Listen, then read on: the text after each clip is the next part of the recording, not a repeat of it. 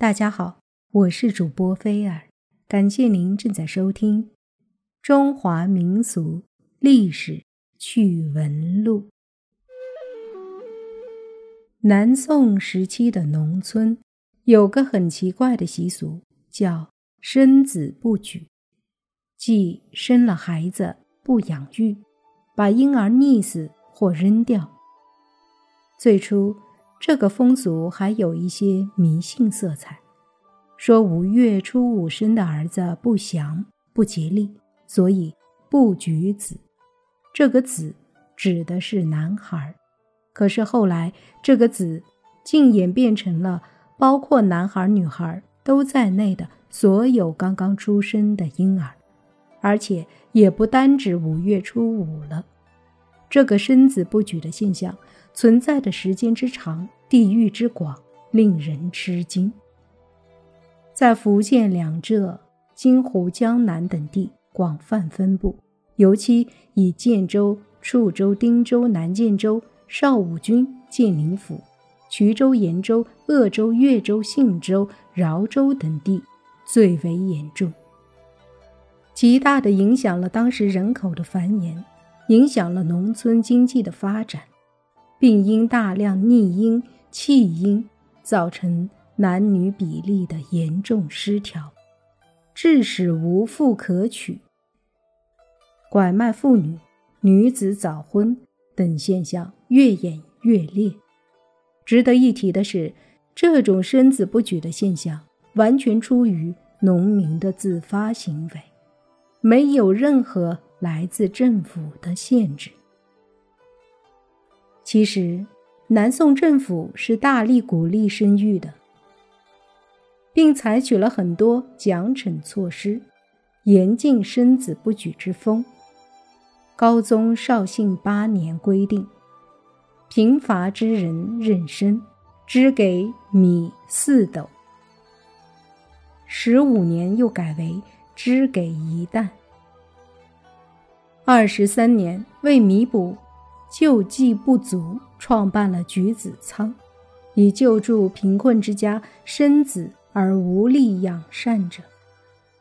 南宋政府这样做的目的有两个：一是发展人口，能够提高生产力，增加税收，解决兵源，从而增强国力，抵御北方的女真族、蒙古、汉国的南下，保住内外交困的政权。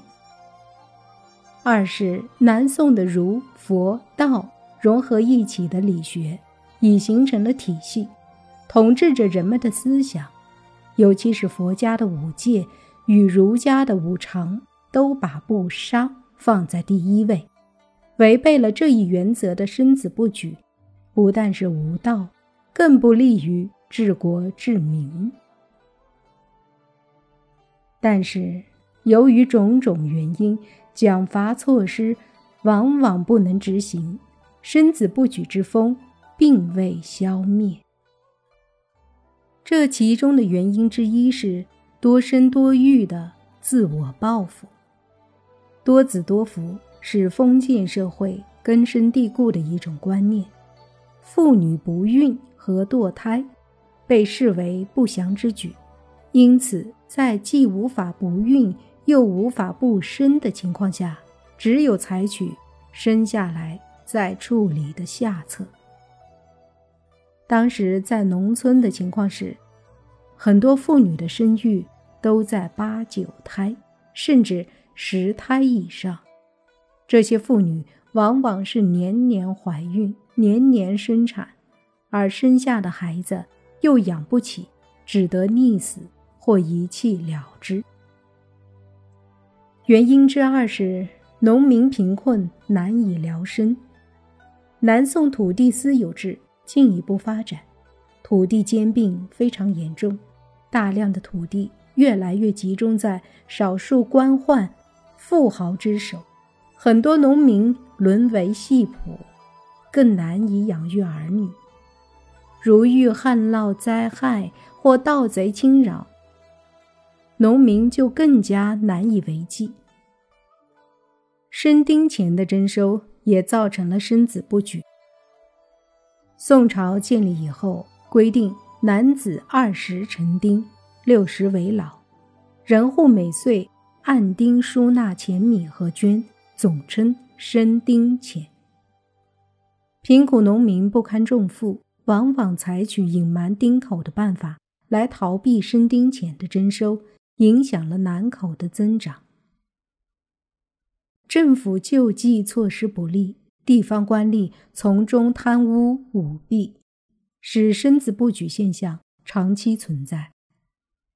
如政府虽然经常有救济政策，但因急欠严重。遇灾荒年都难放粮施救，何况平时对妊娠之人的救济了？因此，这一政策不过是一纸空文而已。原因之三是财产继承关系的制约，使农村中富有的阶层也生子不举。这些人家里兄弟越多，家产便越分散，这就越容易。为人所兼并，因此为了保住家产，使家道不至中落，只有生子不举。综上所述，南宋时期农村生子不举的做法，是以最野蛮、最残酷、最原始的办法来控制人口的增长，对社会的经济、思想、道德各方面都有相当大的负面影响。这也是后世之人应该深思并引以为戒的历史教训。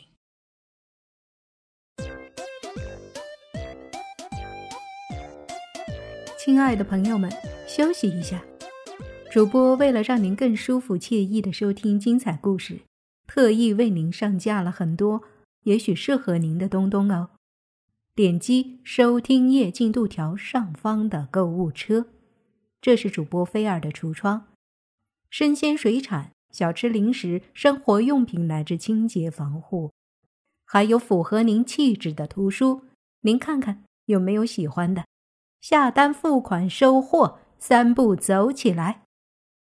您可以一边浏览我的橱窗，一边听我讲故事，购物听书两不误。